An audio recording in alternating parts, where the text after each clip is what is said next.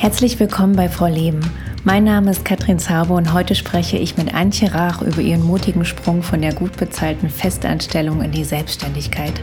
Sie ist systemische Coachin für Lebensbalance und Vereinbarkeit und eine wahre Expertin für dieses Thema, weil ihr Lebensweg als Selbstständige und Mutter von zwei gefühlt starken Kindern sie jeden Tag aufs Neue herausfordert, alle Lebensbereiche gut und gesund auszubalancieren. Ich bin unfassbar aufgeregt und ich freue mich sehr, dass du, liebe Antje, heute in meinem Podcast dabei bist.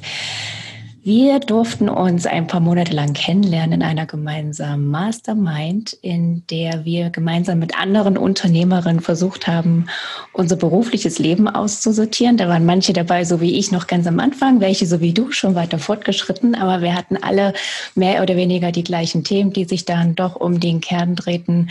Wie kann ich meinen Beruf mit meiner Familie, mit dem ganzen Chaos in, mein, in meinem Leben, all den Hindernissen vereinbaren? Und das ist zufällig auch das Thema deiner Arbeit. Du bist Trainerin und systemische Coachin und hast dir die Überschrift gegeben Lebensbalance und Vereinbarkeit. Und ich bewundere dich wirklich dafür, dass du so klug bist, so sympathisch bist und vor allen Dingen so empathisch bist. Das weiß ich wirklich an dir zu schätzen. Und deswegen freue ich mich umso mehr, dass du heute hier bist. Und ähm, du hast neulich gesagt, ach, bei mir weiß eh keiner so richtig, worum es bei meiner Arbeit geht. Also du hast das so halb scherzhaft da in den Raum geworfen, was ich finde nicht stimmt. Aber lass uns doch mal annehmen, ein sechsjähriges Kind kommt auf dich zu und fragt dich, sag mal, Antje, wenn die Leute zu dir kommen, wenn die mit dir arbeiten, was machst du dann mit denen? Ach, Katrin. Also ich freue mich auch sehr da zu sein. Das muss ich äh, einmal ganz äh, zum Anfang sagen und vielen Dank für die wunderbare Vorstellung. Ähm, ja, diese Frage war nicht vorbereitet und ich versuche einfach mal so spontan, wie mich das sechsjährige Kind auch fragen würde, zu antworten. Ich glaube, ich würde sagen, äh, zu mir kommen die Menschen, vor allen Dingen Menschen mit Kindern, also so wie wir, ein Kind, die gerne genug Zeit für ihre Kinder haben möchten, also dass sie mit ihr auch auf den Spielplatz gehen können und äh, gemeinsam Dinge erleben und gleichzeitig aber auch arbeiten wollen, also einer Arbeit nachgehen, bei der sie auch Geld verdienen. Und weil man ja für beides ganz viel Zeit braucht, ähm, ist das manchmal ziemlich schwierig. Und ich helfe dabei, die Dinge zu ordnen und das so zu organisieren, dass das gut miteinander kombinierbar ist. Super. Ich glaube, dass damit können alle was anfangen, inklusive mir. Und vor allen Dingen, ich glaube, das kommt da ja auch noch mit rein, nicht nur eine Arbeit, die Geld bringt, sondern eine Arbeit, die auch Freude bereitet. Also das ist ja bei dir auch ein ganz wichtiger ja. Aspekt. Das stimmt. Das ist der Bonus-Track sozusagen. Ja. Aber das ist natürlich immer ein ganz häufiges Anliegen. Also ja. wenn man sich sozusagen schon, äh, was wir ja einfach oft tun, verbiegt, dann möchte man das natürlich auch für etwas tun, ähm, wo man im besten Fall Kraft rauszieht. So. Ja. Genau, darum geht's. Nimm uns doch gerne nochmal mit zurück in die Phase, in der du beschlossen hast, dass du selbstständig sein möchtest. Was ist dir damals durch den Kopf gegangen? Was waren deine Beweggründe, dass du gesagt hast, diesen Schritt, den möchte ich jetzt auf jeden Fall machen?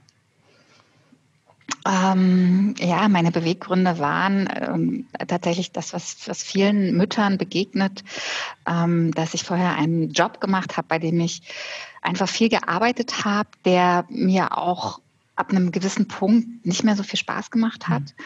Und ähm, ich habe dann Kinder bekommen, äh, zwei gefühlsstarke Kinder. Also bei uns zu Hause ist immer ganz viel los mit Emotionen, mh, mm, die mich wirklich sehr viel mehr gefordert haben, als ich das jemals gedacht hätte.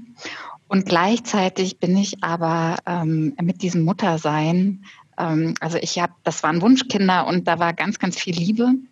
Und ich finde ja immer, die Natur ist sehr smart und die Natur hat mir zwei gefühlsstarke Kinder geschenkt und gleichzeitig hat sie mir gerade beim ersten äh, wenn es sowas gibt, äh, hat sie mich in eine postnatale Heiterkeit versetzt. Also ich habe so viele Glückshormone mit, mit diesen Kindern ähm, bekommen und ich wollte dieses Muttersein tatsächlich auch leben. Ja, und ähm, ich weiß noch, ich war wirklich in so einem äh, Hormonrausch. Drei Tage nach der Geburt habe ich zu meiner Freundin am Telefon gesagt, ich weiß überhaupt nicht, wieso ich überhaupt studiert habe. Ich bin doch Mutter.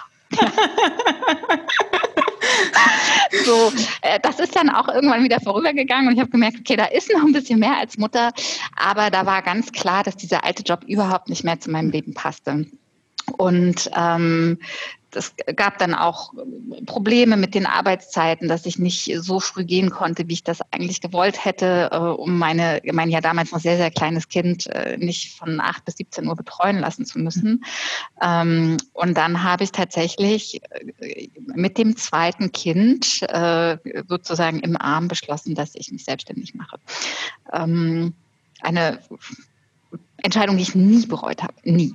Ja, und äh, das, bis es dann wirklich noch, äh, bis dahin gekommen ist, dass ich gesagt habe, okay, die Selbstständigkeit funktioniert wirklich, hat es noch eine ganze Weile gedauert. Aber an dem, an der Selbstständigkeit an sich habe ich nicht gezweifelt. Das war wunderbar. Das ist ein wahnsinnig mutiger Schritt, ne? Mit dem zweiten Kind im Arm. Wann war das?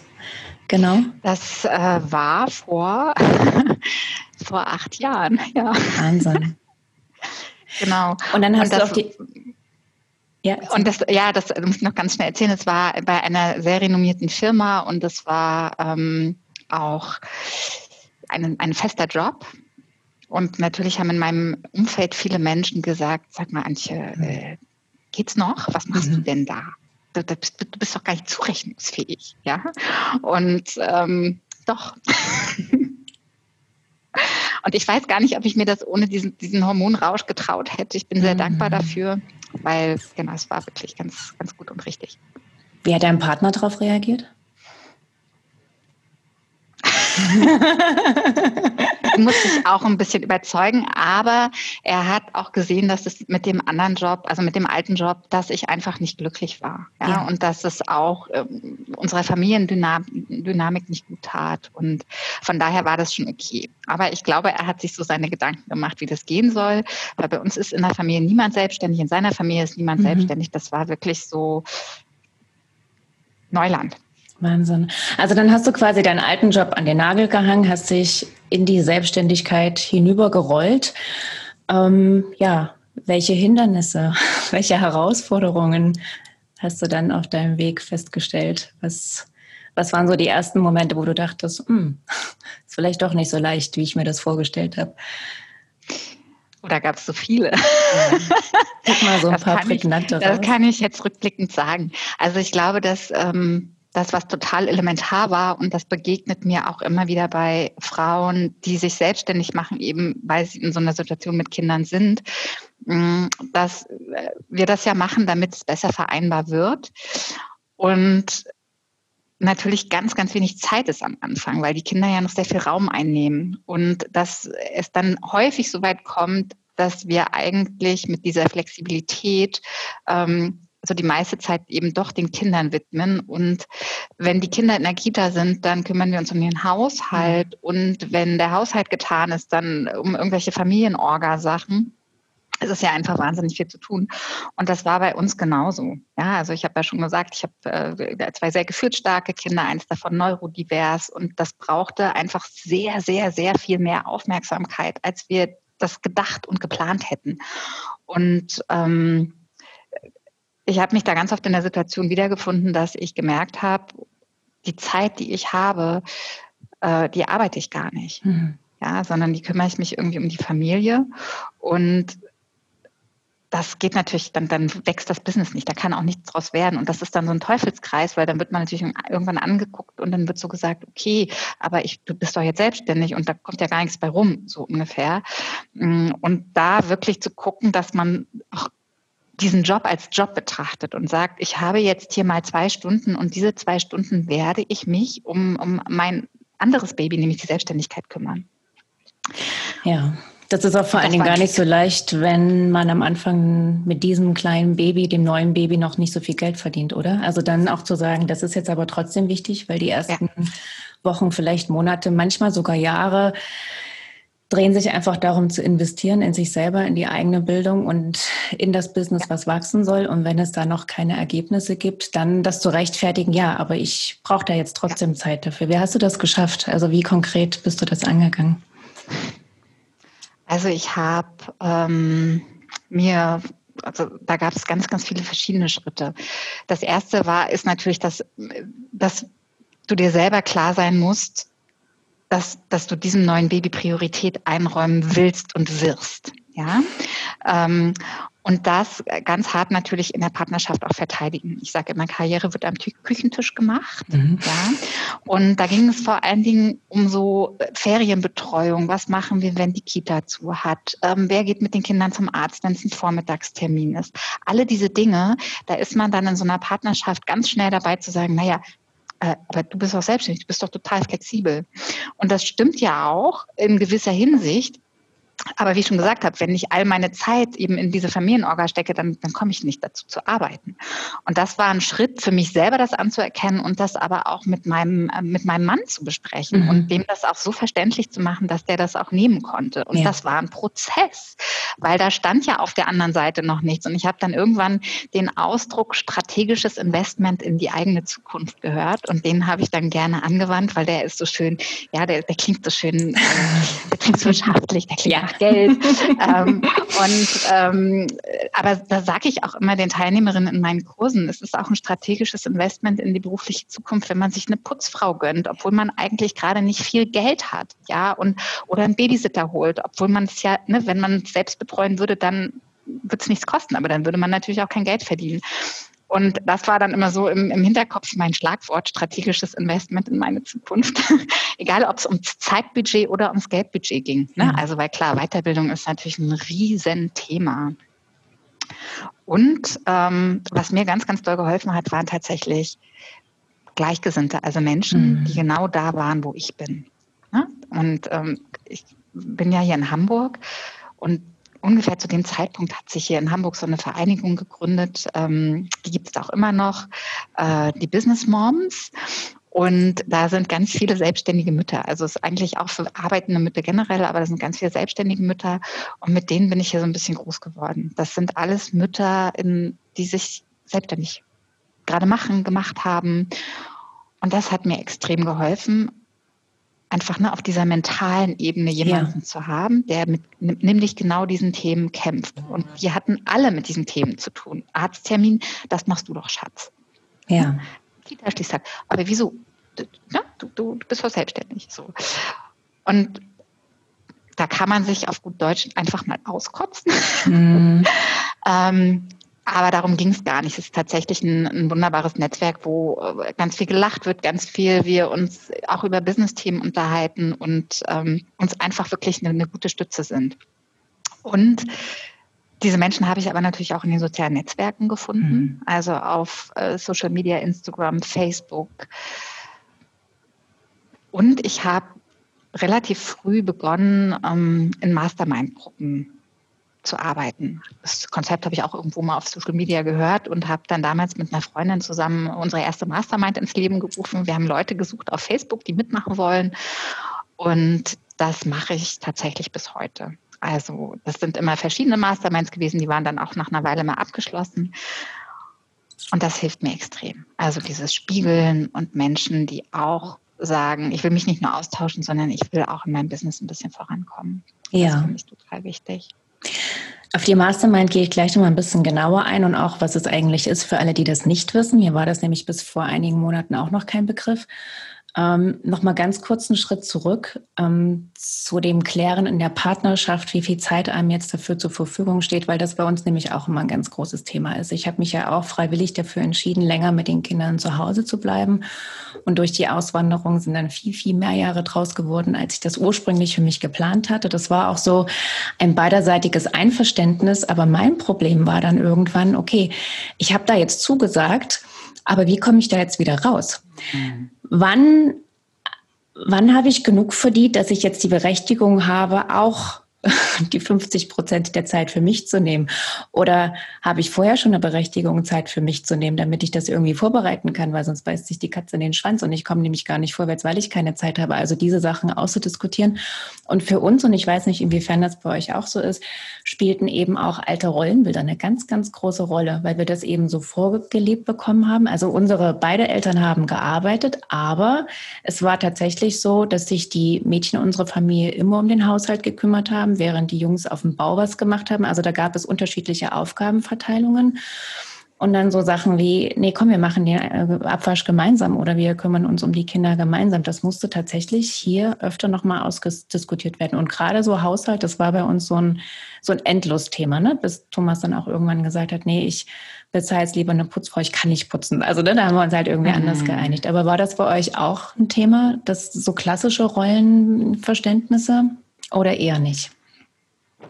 Also diese klassischen Rollenbilder, ähm eigentlich gar nicht mal so, mhm. aber wir sind da so reingerutscht, ne? weil ich bin ähm, ja zu Hause geblieben mit den Kindern, das erste Jahr sowieso, mit dem zweiten war ich zwei Jahre zu Hause, ähm, an, also hatte ich gar nicht geplant, aber der war noch nicht so weit nach einem Jahr und dann rutscht man ja natürlich da so rein, ne? weil man sagt, ich bin ja jetzt auch zu Hause und ich arbeite in dieser Zeit auch nicht und deswegen ähm, übernehmen wir Frauen das ja. Und das ist auch völlig in Ordnung für diese Zeit. Mhm. Aber was dann natürlich passiert, ist, dass man auf so eine schiefe Ebene gerät mhm. und man wird zur Expertin. Man wird mhm. zur Expertin für das Kind. Ja, und dann ist es ganz klar, dass wenn es zum Beispiel an den Urlaub geht, dass man sagt, naja, aber du packst die Tasche, du weißt ja auch, was er gerade trägt. Mhm, also welche ja. Größe. Ne? Oder wenn man zu Oma fährt, dass man natürlich dafür sorgt, dass die allerliebste Kuscheldecke mitkommt. Ne? Und wenn man dann die Eingewöhnung macht in der Kita ähm, und auch danach die Nachmittagsbetreuung, das macht man, weil man kennt sich ja so gut aus mit dem Kind. Ja. Und das ist eben das Problem, dass wir dann auf so eine schiefe Ebene geraten. Und jede einzelne Entscheidung macht total Sinn. Natürlich packe ich die Tasche, weil ich mich auskenne. Für ihn wird es viel länger dauern. Aber wenn wir das immer machen, dann ist völlig klar, dass jeder immer noch tiefer in die Muster reinsinkt. Und das erstmal zu verstehen, weil der, das macht ja keiner von beiden macht das ja mit böser Absicht. Nee. Ja, so. Und das erstmal zu verstehen und auseinanderzutüdeln, was passiert denn da eigentlich, das hat eine ganze Weile gedauert. Bei uns auch. Und ähm, oh Gott, dieses, wie viel Zeit beanspruche ich für mich, da bin ich irgendwann davon ausgegangen, dass ich gesagt habe, wenn ich jetzt in einem Angestelltenverhältnis arbeiten würde, was würde ich für einen Job machen? Würde ich Vollzeit arbeiten mhm. oder Teilzeit? Da haben wir damals gesagt, mit unseren Jungs auf jeden Fall Teilzeit. Also ich bin nicht von der Vollzeit, von einem Vollzeit Kontingent ausgegangen. Aber ja. ich habe gesagt, okay, Teilzeit, was weiß ich, ich würde 28 Stunden arbeiten oder 25 oder was auch immer. Und dann habe ich gesagt, diese Zeit brauche ich. Die brauche ich, diese Stunden über die Woche. Mm. Und wenn ich die in der Woche nicht habe, weil ich irgendwelche anderen Dinge mit den Kindern gemacht habe, dann möchte ich das gerne am Wochenende haben. Ja. So. Und darüber haben wir es war wie so eine kaputte Schallplatte. Also wir mhm. haben diese mhm. Dialoge immer wieder geführt, weil wir beide immer wieder in unsere alten Muster gerutscht ja. sind. So. Und aber da muss ich sagen, steht der Tropfen hüllt den Stein. Ja. ja, ist ja auch so, ja. Aber auch das Bewusstsein, so. was dann immer mehr geweitet wird, so habe ich das empfunden. Also dadurch, dass die Themen immer wieder aufkamen, nicht nur mehr die Schuld dem anderen zuzuschieben, sondern zu gucken, okay, inwiefern habe ich denn jetzt hier mein Quäntchen dazu beigetragen? Ja. So wie du sagst mit dem, ich habe die Sachen ganz oft übernommen, weil ich der Meinung war, ich kann das alles viel besser, bis er irgendwann sagte, ja, der macht doch eben alles alleine. Ne? Und, und andererseits ja, ja, habe ich aber genau. mir erhofft, nee, komm, jetzt mach du doch auch mal. Und er so, ja, ich habe das noch nie gemacht, wie soll ich? Und das gehört ja auch zu Business-Entscheidungen, einfach andere Entscheidungen treffen, einfach mal zu gucken, was sind meine alten Muster, was habe ich dazu beigetragen, wie kann ich vielleicht jetzt heute, obwohl ich das die letzten drei Jahre anders gemacht habe, eine andere Entscheidung treffen und sagen, weißt du, mir ist eigentlich total wurscht, was in der Tasche ist. Vielleicht ist dann auch was ganz anderes drin oder was Falsches oder vielleicht fehlt die Hälfte. Völlig egal. Aber ich habe jetzt hier eine halbe Stunde mehr Zeit für die Dinge, die mir jetzt gerade wichtiger sind und du kümmerst dich darum. Also das wieder so ein bisschen umzuschiften. Aber ja, das sind Reibungspunkte und das bedarf Kommunikation. Das ist ja auch so ein ganz großes Thema. Total, total. Also Kommunikation und ähm, Loslassen, Zutrauen, ganz ja. wichtig, ne, wie oh, du ja. eben gesagt hast, aber auch in gewissem Maße zumuten. Mhm. Also ne, ich, ich treffe auch immer wieder in, in, in meinen Kursen Frauen, die sagen, wie, äh, ne, wenn es um Selbstfürsorge geht, drei Tage Mädelswochenende, das kann ich meinem Mann nicht mhm. zumuten. Das geht nicht, das schafft der nie. Mhm. Ja, wo ich sage, doch, das schafft der. Das schafft der ganz, ganz bestimmt, weil der hat ja, der ist ja berufstätig, der steht mitten im Leben, der hat schon so viele Dinge in seinem Leben geschafft. Und das sind seine Kinder. Ja. ja? Ähm, und deswegen schafft er das. Der schafft das. Das musst du ihm zutrauen und auch zumuten. Und ähm, darum geht's ganz viel. Und da immer wieder das auszutarieren und ähm, das ist ein Weg, das ist ja. ein Prozess und das war bei uns nicht von heute auf morgen getan. Das kann ich einfach so sagen. So. Ja, das kann ich total bestätigen. Ähm, ich konnte am Anfang die Kinder auch nicht abgeben und wie ich, ne, über Nestling habe ich da viel geschrieben, dass ich ähm, immer gern für sie da sein wollte, um ihre Bedürfnisse zu erfüllen, etc., was dann irgendwann in so eine schiefe, wie du es eben auch beschrieben hast, umgekippt ist. Und mir wirklich auch länger Zeit zu nehmen und zu sehen, nee, die Welt geht nicht unter, wenn ich jetzt ein paar Tage weg bin. Mhm. Ich kann ein Wochenende wegfahren und denen geht's immer noch richtig gut. Und ja, die vermissen mich vielleicht und ich vermisse sie auch ein bisschen, aber vielleicht gar nicht so viel, wie ich das befürchtet hatte. Und ähm, das Vater-Kind-Gespann wächst dadurch ganz gut zusammen und, und die Dinge laufen vielleicht ganz anders, als ich das machen würde. Und das ist vielleicht sogar ganz gut, wenn sie nicht immer so laufen, wie sie. Ne? Also genau da einfach auch wirklich sich zu öffnen dafür und auch zu sagen, nee, eine Woche ist auch super, auch zwei Wochen ist super, wenn ich da jetzt für ein Seminar oder einfach nur Zeit für sich selber. Genau. Ähm, ich möchte, wie gesagt, nochmal kurz zu den Masterminds zurück, weil mir das selber auch viel gebracht hat. Magst du vielleicht nochmal kurz sagen, was eine Mastermind ist für all die, die es nicht wissen? Ja, total gerne. Ähm, Mastermind ist, ist ja wieder so ein typisches englisches Wort. Ja. Gibt es auch ein deutsches Wort dafür? Es heißt Erfolgsteam. Oh. Und eigentlich ist es eine Gruppe von Menschen, die, es gibt also ist vor allen Dingen im Business-Kontext ganz gebräuchlich, aber eigentlich, glaube ich, kann man das für alle Lebensbereiche, äh, könnte man das einsetzen. Und zwar ist es eine eine feste Gruppe, die sich über einen bestimmten Zeitpunkt, äh, Zeitraum mh, zu festen Terminen trifft wo es um das um die Businessentwicklung geht. Ja, und die sind eigentlich meistens auf eine Art und Weise strukturiert, dass äh, entweder es einen, einen, Leiter oder eine Leiterin gibt oder sich die Gruppe auch selbst managt. Das funktioniert auch gut. Und es gibt einen recht festen Ablauf. Das heißt, jeder sagt, woran arbeite ich gerade? Was sind meine Themen? Was geht mir durch den Kopf? Wo stoppt es? Und dann, ähm, ja, gibt man sich gegenseitig Tipps, hilft sich sozusagen die Leiter hoch und merkt ganz häufig, dass ne, wir denken ja immer, oh Gott, nur in meinem Kopf, ich habe mhm. so merkwürdige Gedanken und das geht gar nicht. Und das ist immer wirklich wunderbar zu sehen. Also jetzt gerade, wir hatten gestern wieder ein Meeting und wirklich bei jeder Einzelnen hätte ich einfach so einzelne Sätze rausschneiden können und sagen, die habt doch ich gesagt, warum ja. sagt die das jetzt? Ja, zu ganz verschiedenen Themen, sodass dass es einem ein Stück weit das Gefühl gibt, es ist alles normal, alle Gefühle sind normal, alle Gedanken, alle Zweifel auch gerade. Ja, in mhm. so einem Prozess ist man ja auch ständig am Zweifeln, ist das jetzt der richtige Schritt? Was tue ich hier eigentlich? Das war alles total blöd, was ich gemacht habe. Ich muss nochmal von vorne anfangen. Ja. Also all diese Gedanken.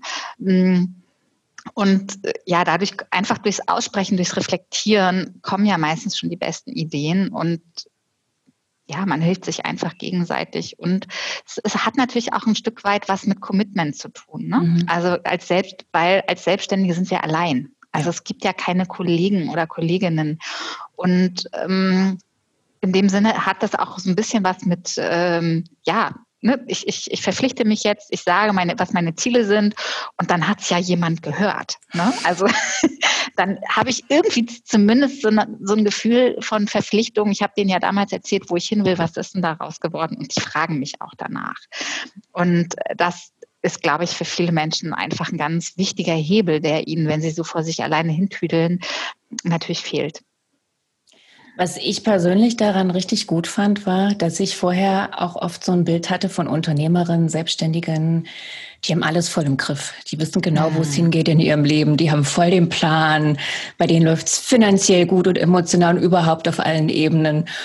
Und dann mit all diesen verschiedenen, also wirklich sehr, sehr verschiedenen Menschen in einem virtuellen Raum zu sitzen und zu sehen, wie du sagst, nee, die haben alle Selbstzweifel. Nee, die haben alle ihre Baustellen, mit denen sie sich gerade mhm. beschäftigen müssen. Und ja, alle setzen sich Ziele und haben ihre Pläne, aber wie oft werden die nochmal über den Haufen geworfen? Wie oft werden die nochmal überdacht? Oder man sagt, na gut, das ist jetzt vielleicht ganz gut, aber das passt so gar nicht zu meinem aktuellen Leben. Und da sind wir auch wieder bei der Vereinbarkeit, ne? dass es halt immer wieder dieser Balance sagt. Und ich glaube, das wird so ein lebenslanges Ding sein. Das ist nicht so, dass man Vereinbarkeit irgendwann mal für sich rausgefunden hat und dann ist es gut, sondern das ist was, worüber man immer, immer wieder wahrscheinlich auch jeden Tag aufs Neue nachdenken darf.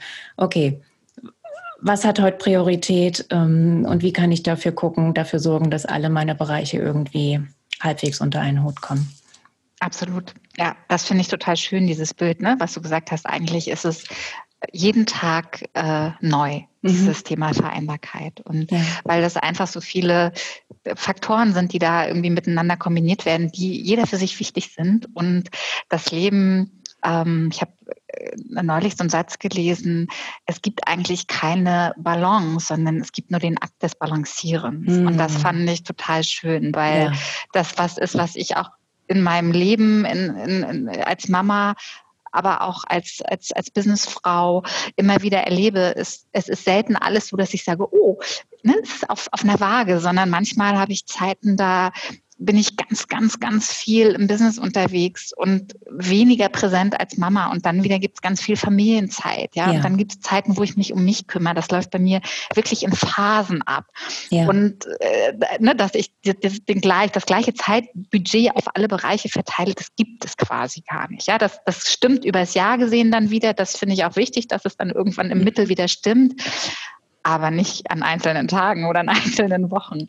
So. Das ist voll witzig, weil in dem Moment, als ich es gesagt habe, dachte ich auch so, hä? Also, nee, eigentlich, ich hatte dann gerade so den ganzen Bulk Arbeit zum Beispiel am heutigen Tag, der noch auf mich wartet. Und da habe ich eine Babysitterin für die Kinder, die sie gleich zum Pool nimmt. also heute ist bei mir nicht viel Familienzeit, aber genauso ausbalancieren und eben auch zu sagen, nee, jetzt bin ich eben eine Woche lang nicht für die Kinder da, weil hier die Priorität gerade auf meinem Job oder auf mir liegt oder was auch immer es ist. Und dafür sind sie eben in der nächsten Woche wieder ein bisschen mehr dran ja, das mag ich sehr, dieses Bild des Ausbalancierens, absolut.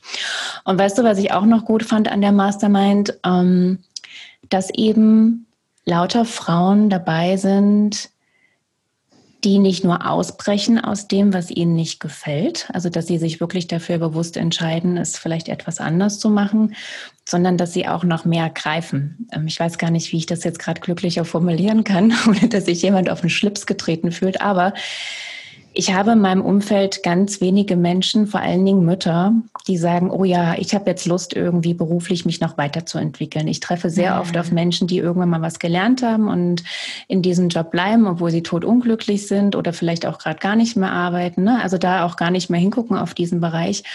Und ähm, durch die Mastermind treffe ich eben auch auf Menschen, die versuchen, ihr Leben zu balancieren. Und das gehört, da gehört eben auch das größere Bild dazu. Also nicht nur ne, Tag für Tag zu gucken, sondern zu schauen, welche Lebensbereiche habe ich eigentlich vernachlässigt und, und, und ja. wie kann ich die wieder ein bisschen mehr in mein Familienboot holen oder in mein Lebensboot holen. Und ja. ja. Ich, genau, ich finde, genau darum geht's. Und das findet man bei Selbstständigen finde ich sehr häufig. Das ist ja auch eine Art der Selbstverwirklichung. Ja, ich sage immer nach nach oben streben, dem Licht zu streben, wie so eine Pflanze, die wächst ja auch nach oben, ja. Und wenn die in einem Schuhkarton sitzt und da ist nur ein klitzekleines Loch drin, dann wird die durch dieses Loch durchwachsen.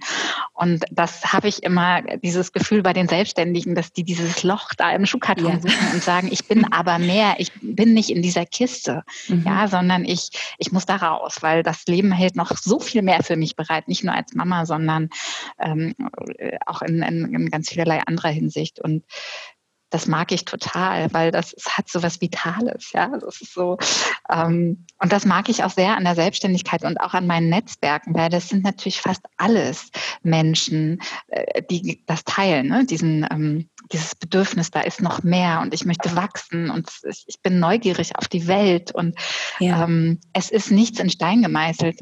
Und ich habe, ähm, das mache ich ganz selten, aber ich habe ähm, mal einen Kurs gehabt in der Verwaltung ähm, wo die Leute ja häufig äh, zwar so an der Beamten, im Beamtentum drin sind, aber da auch sehr gefesselt sind. Und das war für mich ganz spannend zu sehen, weil die konnten mit meinen Aufgaben nichts anfangen, also mit meinen Coaching-Aufgaben. Ich habe einen halben Tag gebraucht, um denen zu erklären, ähm, und auch begreiflich zu machen, dass es um sie geht. Es geht mhm. um sie, es geht um ihr Leben und dass sie am, am, am Steuer ihres Lebensautos sozusagen sitzen, weil die in Kontexten arbeiten, wo sie im Grunde genommen ganz wenig entscheiden können und wo sie ja gelebt werden. Ja, die ja. leben nicht, sondern die werden gelebt.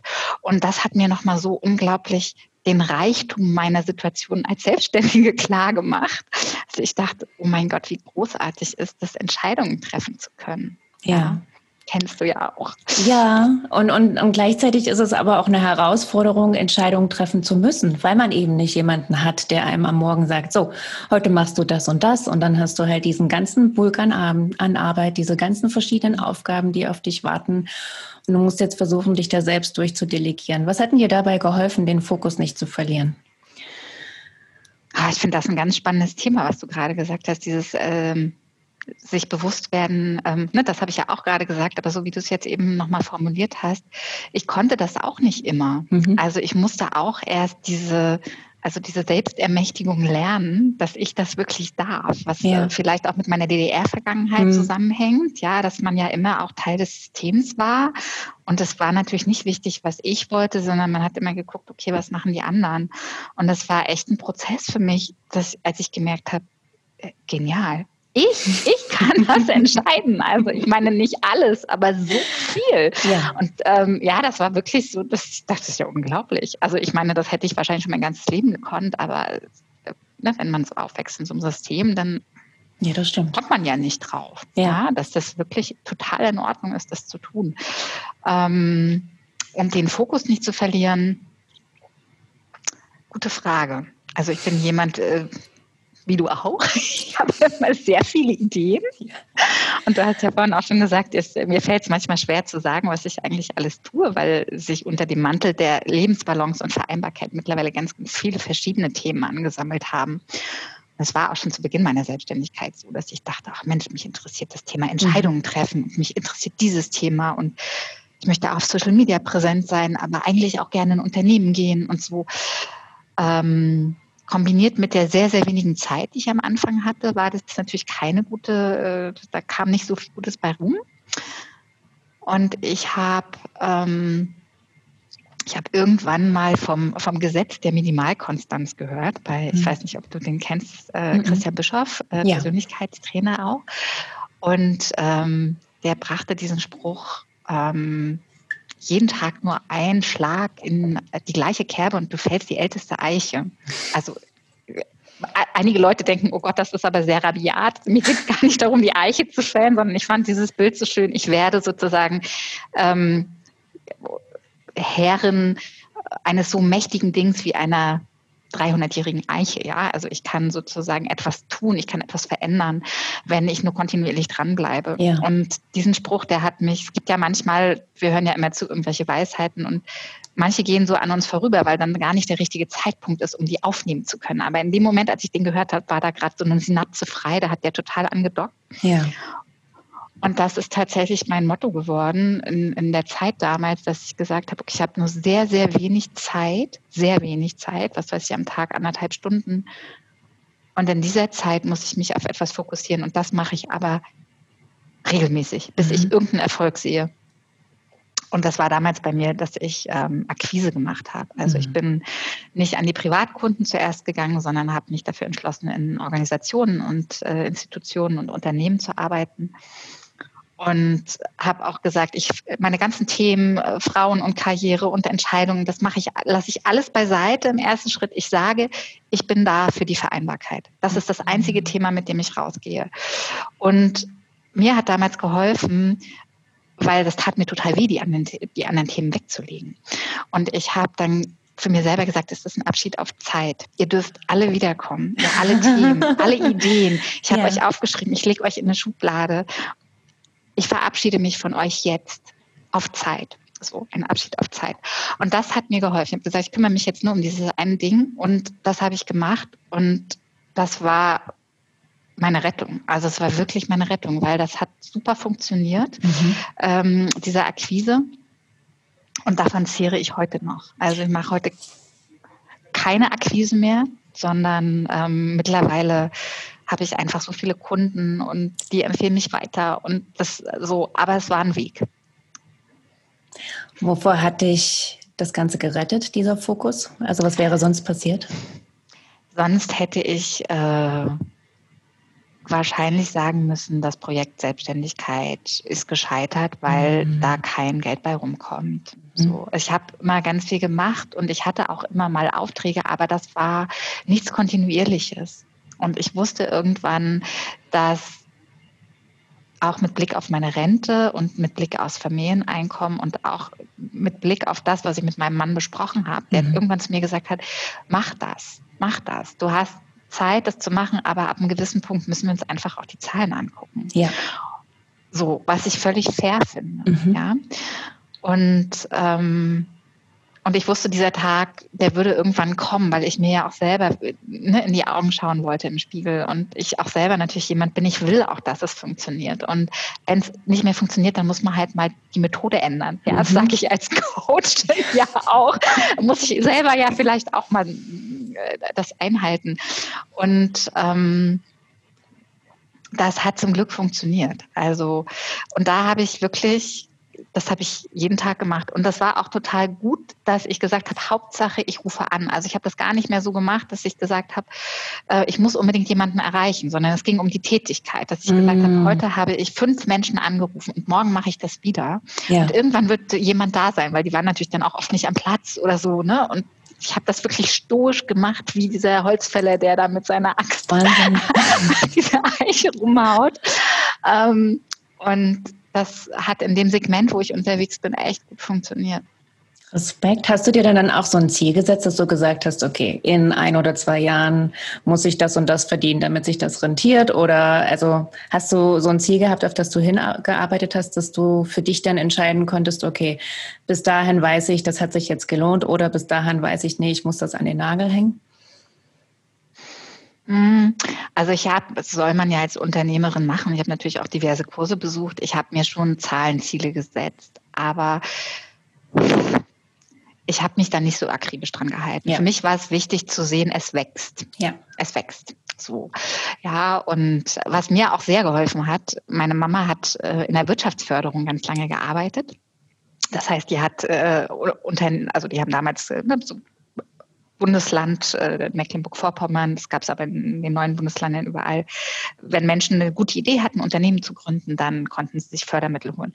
Und meine Mama hat immer zu mir gesagt, also Antje, fünf Jahre hat ein Unternehmen Zeit, ja. um in die schwarzen Zahlen zu kommen. Und natürlich geht es da um die großen Unternehmen, die viel Investitionen haben und so völlig klar. Und dann hat sie gesagt, ja, aber auch bei einem kleinen Unternehmen drei Jahre, um in die, in die schwarzen Zahlen zu kommen. Ja. Und das hat mir total geholfen. Also, dass ich sozusagen diesen Mama-Rückhalt da hatte, ähm, die gesagt hat, das ist total normal. Man muss sich etablieren. Es braucht Investitionen. Ja. Und ähm, das war mir so ein innerer Halt tatsächlich für mich selber, weil ne, ich bin ja auch so, ich will auch immer ganz schnell. Mhm. Genau. Und dieses wirklich mich ganz klein machen, einengen und sagen, okay, das mache ich jetzt. Ich schreie jetzt meine Botschaft in die Welt, immer die ja. gleiche Botschaft, auch wenn ich so viel mehr bin und so viel mehr kann. Aber dieser Fokus, das hat, das war, das war tatsächlich mein Durchbruch. Und als das dann geschafft war, Ne, dann habe ich gesagt, ich mache übrigens auch noch das. Ah, noch das. dann gehen die Schubladen wieder auf. Ja. Dann habe ich wirklich ein Baby nach dem anderen wieder aus der Schublade geholt. Und ja, das ist wirklich, äh, das war ganz toll. Also dieses, ne, auch für mich selber zu sehen, Scheiße, das funktioniert. Ja, aber das sind ganz wichtige Punkte, weil ich stehe ja wirklich noch ganz am Anfang. Ich bin ja erst im März ähm, mit dem neuen Blog raus und auch mit dem Gedanken, jetzt will ich auch gerne endlich mal ein bisschen Geld verdienen mit all der Arbeit, die ich hier so investiere. Und mal ganz davon abgesehen, wie man das sehen mag mit dem Online-Arbeiten. Ne? Das ist ja noch eine ganz andere Geschichte. Aber für mich auch zu realisieren, erstens, ähm, es darf Zeit kosten. Ich bin ja auch Frau Ungeduld in Person. es muss nicht ähm, in zwei, drei Wochen oder Monaten sofort ein riesiges Ergebnis da sein, sondern das darf wachsen und das muss sogar wachsen. Also das ist ganz gesund, so ein stetiges, langsames Wachstum. Aber dazu gehört eben auch, am Ball zu bleiben, jeden Tag weiterzumachen, immer einen kleinen Schritt zu gehen. Also nicht auf den großen Berg zu gucken und da zu stehen und zu sagen, oh Gott, wie soll ich denn da hochkommen, sondern einfach der Fokus, was ist heute mein nächster Schritt, was ist mir wichtig von all diesen ganzen tausend Ideen, was soll es denn jetzt von diesen Sachen werden? Absolut. Ja, und ähm, ja, hatten wir auch schon drüber gesprochen, es fühlt sich einfach blöd an, das immer wieder in die Welt rauszuschreien, ne? weil ja. man gesagt hat, so, ach Mensch, ähm, das habe ich doch jetzt schon gesagt. Ne? Und da hat mir tatsächlich auch meine, ich komme ja ursprünglich aus, aus der Kommunikation und Marketing, das ist mein, mein, mein Hintergrund und das hat mir so ein bisschen geholfen. Ich, ich weiß einfach, Menschen müssen eine Botschaft wirklich oft gesehen haben. Ja, um, um ja. das, um zu sagen, ah ja, okay, das ist was für mich. Und ich habe ähm, habe ich ja schon gesagt, ich habe auch Seminare und Weiterbildungen besucht und ich habe mal ein Seminar besucht oder es war eher so ein Dreitages-Workshop in einer Riesenmasse. Es war so ein Verkaufs-Workshop. Ne, ähm, wie, wie verkaufst du richtig?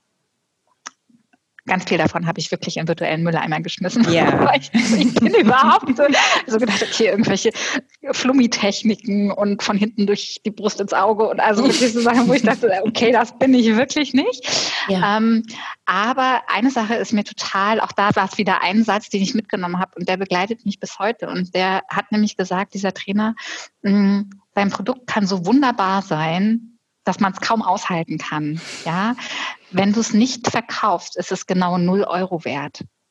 So. Ja. Und dann habe ich gedacht, okay, das stimmt. Ja. Und ähm, ich habe ja niemals daran gezweifelt, dass meine Arbeit gut ist. Ne? Und habe mir immer gedacht, oh Mann, und hm. Aber ich muss es halt auch wirklich an Mann und Frau bringen. Und jeder ist ja ganz woanders unterwegs, bei dir ja auch so. Ne? Und ja. es gibt einfach so viele verschiedene Perspektiven, von, von denen aus man das Produkt betrachten kann. Und jeder guckt, wie gesagt, aus einem anderen Winkel. Und diese Winkel muss ich beim Verkaufen anbieten. Ja. So. Und auch das war natürlich ein Prozess. Also du kannst. Absolut kannst dir nicht vorstellen, wie lange ich vor diesen Telefonhörer gesetzt habe, bis ich meinen ersten Akquiseanruf ich war so, ich habe da echt Respekt, weil ich habe mal irgendwann, als ich Studentin war, habe ich irgendwelche äh, Zeitschriften, Abos vertickt. Das war, weißt du, da hatte ich Leute im Raum sitzen, die waren richtig krass. Die haben den Leuten 500 Zeitschriften pro Abo vertickt, weil die richtig gut waren. Und ich bin dann mit hängendem Kopf raus, weil ich irgendwie ein Abo abgeschlossen habe und zehn waren irgendwie so das Mindeste, was du am Tag machen solltest. Ja, also da habe ich wirklich Respekt und das ist auch nicht mein Ding. Aber das ist halt auch das, ähm, was man für sich als Unternehmerin rausfinden darf und muss. Was ist denn mein ja. Ding? Ne? Also wie ja. treffe ich die Entscheidung? Habe ich da die ganzen, man muss drei, diese drei, man, man muss das, diese drei Schritte zum Erfolg, diese fünf Sachen musst du auf jeden Fall machen. Stimmt das für mich? Also da auch mal mit dem Sachverstand rangehen, ist das richtig?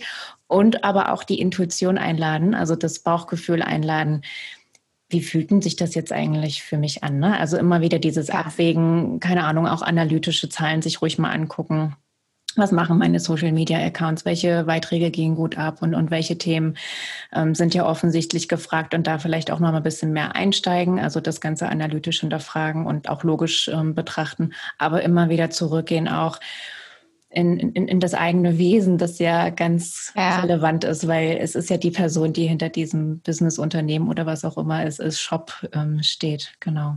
Absolut. Und das finde ich total wichtig, was du sagst, ne? dieses wirklich mit dem eigenen Gefühl und mit dem eigenen Rhythmus gehen, gerade als äh, Solopreneurin, wie man ja immer so schön sagt, weil ja. du bist das Unternehmen. Ja? ja? Ich bin das Unternehmen, du bist dein Unternehmen, da ist nicht ein Riesenimperium dahinter. Und das heißt, das wird absolut durch dich als Person gestaltet. Und diese Person ist in einer bestimmten Stimmung und hat bestimmte Bedürfnisse. Und ja. das, ähm, das darf sich da auch wiederfinden. Das finde ich total wichtig. Und ähm, ja, auch was du gesagt hast, dieses ist, es gibt so unglaublich viele Wege da draußen und Bücher, die einem erzählen, wie machst du es oder mhm. wie muss man es machen. Und da auch irgendwann den Mut zu, sagen, äh, zu finden, zu sagen, ja, das ist ja schön und gut, dass das da steht, aber für mich funktioniert das gar nicht. Ja? ja. Und du kannst mir deine 500 Erfolgsbeispiele gerne zeigen. Ich gehöre aber nicht dazu und ich mhm. mache es auf meine Weise. Ja. Und auch das ein Prozess, sich das auch zu trauen und zu sagen, okay, also ich habe keinen Social Media Redaktionsplan. Man soll das so machen, das lese ich überall. Ja. Aber für mich funktioniert das nicht. Ich habe den auch nicht, nein, habe ich nicht. So, mich engt das total ein und deswegen ja. nein, danke. Ja. Und es funktioniert für mich auch ohne. Ne? Ja, genau. Und dafür war auch diese Mastermind ganz gut, fand ich, um wirklich zu sehen, wie jeder Einzelne die verschiedenen Dinge auf so eine ganz und gar unterschiedliche Weise angeht und das funktioniert dann trotzdem. Also es gibt ja. ja unendlich viele Wege, die nach Rom führen. Welchen soll ich nehmen? Den über Paris oder nehme ich doch lieber ein Boot oder das Flugzeug? also keine Ahnung. Ähm, das, ja. ja. Oder muss ich immer vorher noch durchs Gewitter? Genau. Ähm. Absolut. Ja. Äh, ich habe hier vier Fragen zum Abschluss, die ich dir gerne noch stellen möchte. Ja, bitte. Ähm, Das erste ist, was ist der beste Rat, der beste Hinweis, den du je erhalten hast auf deinem Weg zur Selbstständigkeit, in die Selbstständigkeit?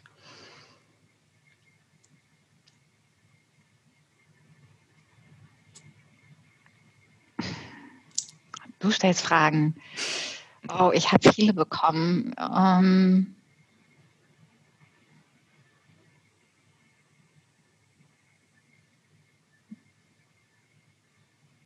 ich habe ein Buch, das hat mir geholfen, neben all diesen ganzen kleinen anderen Sachen, ähm, die ich schon erzählt habe. Und zwar heißt das ähm, The One Thing oder auf Deutsch gibt es das, glaube ich, auch, meine eine Sache. Mhm. Mm, und das hat mir auch gerade in dieser sehr schweren Zeit geholfen, mich zu priorisieren, weil man ja gerade als Mama und als junge ähm, Unternehmerin immer ganz viele Dinge tun könnte. Ja. Und in diesem Buch gibt es diese eine Fokusfrage. Und zwar, ähm, die Fokusfrage heißt, was ist die eine Sache, die ich tun kann, damit alles andere sehr viel leichter oder sogar hm. unnötig werden lässt, äh, wird. Und zwar, ne, der Gedanke ist, welche Sache, die ich tun kann, hat den größten Effekt in jedem Lebensbereich. Und für mich war das eben, deswegen bin ich auf diese Telefonakquise gegangen, ne, weil ich Aha. gesagt habe, okay, was ist das, was den größten Effekt hat in der wenigsten Zeit, die ich habe? So. Und ähm, das ist das Buch, ich habe es tatsächlich auch mitgebracht. ja. Das ist bei mir hier schon total angegrabbelt, weil das echt so ein bisschen ähm, es hat mich sehr begeistert einfach, weil mich das damals total abgeholt hat. Ähm, und das ist, danach ordne ich auch manchmal meinen Tag oder sehr häufig, wenn der total voll ist, dann gucke ich immer, okay, was sind die Dinge, die gemacht werden müssen? Ähm, und was sind die Dinge, ne, mindestens eine Sache pro Tag, wo ich weiß, okay, und die hat echt einen Effekt hm. auf, auf die Zukunft. So. Und ähm, dieses Prinzip, das begleitet mich und ähm, neben wirklich so vielen anderen Dingen und wunderbaren Menschen. Ich kann das gar nicht auf eine Formel bringen.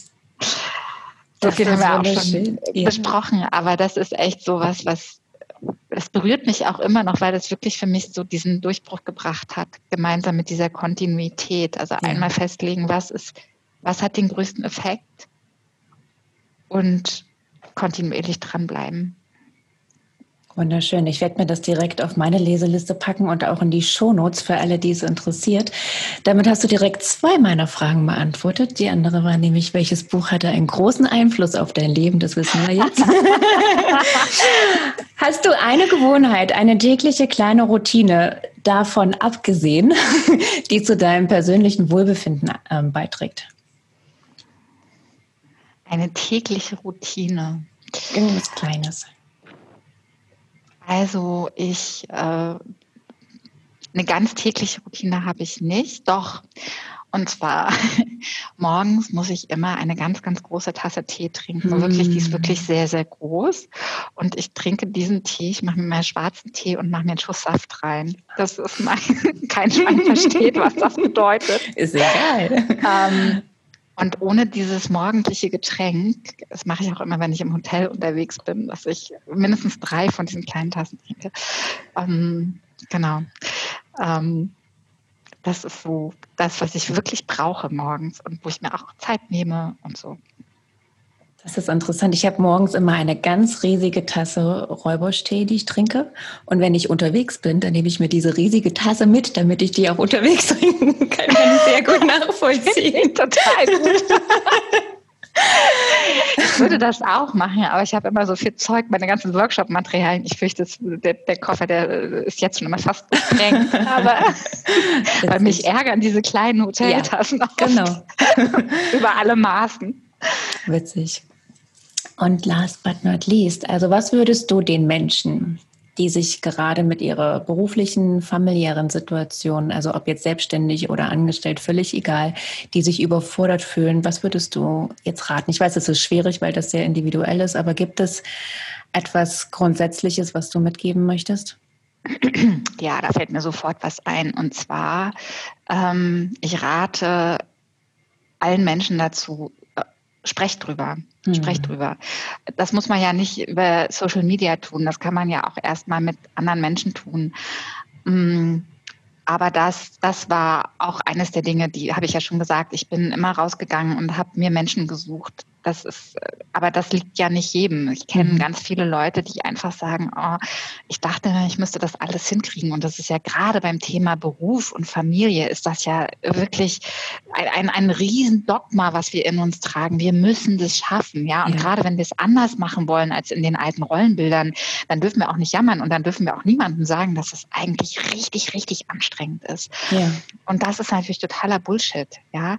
Ähm, drüber sprechen, drüber sprechen, drüber sprechen. Das bringt so viel Erleichterung und das ist ja ehrlicherweise auch die Magie im Coaching. In dem Moment, wo ich es mhm. jemandem erzähle, wird mir oft schon klar, äh, Mist, da könnte ich mal was ändern. Das läuft auch wirklich von meiner Seite aus nicht gut.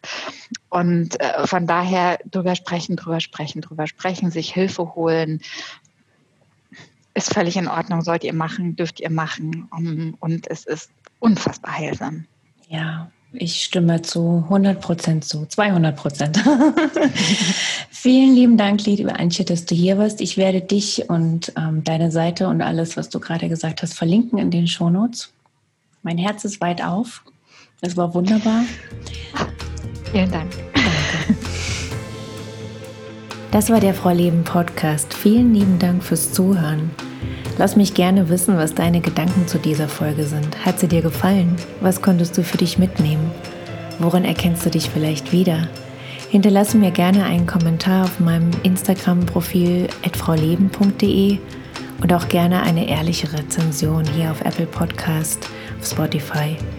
Wenn dir die Folge gefallen hat und du Lust auf mehr hast, dann abonniere mich einfach, denn hier wird es wöchentlich neue Interviews oder ja, meine bunten Gedanken in einer Solo-Folge geben. Schön, dass du hier bist.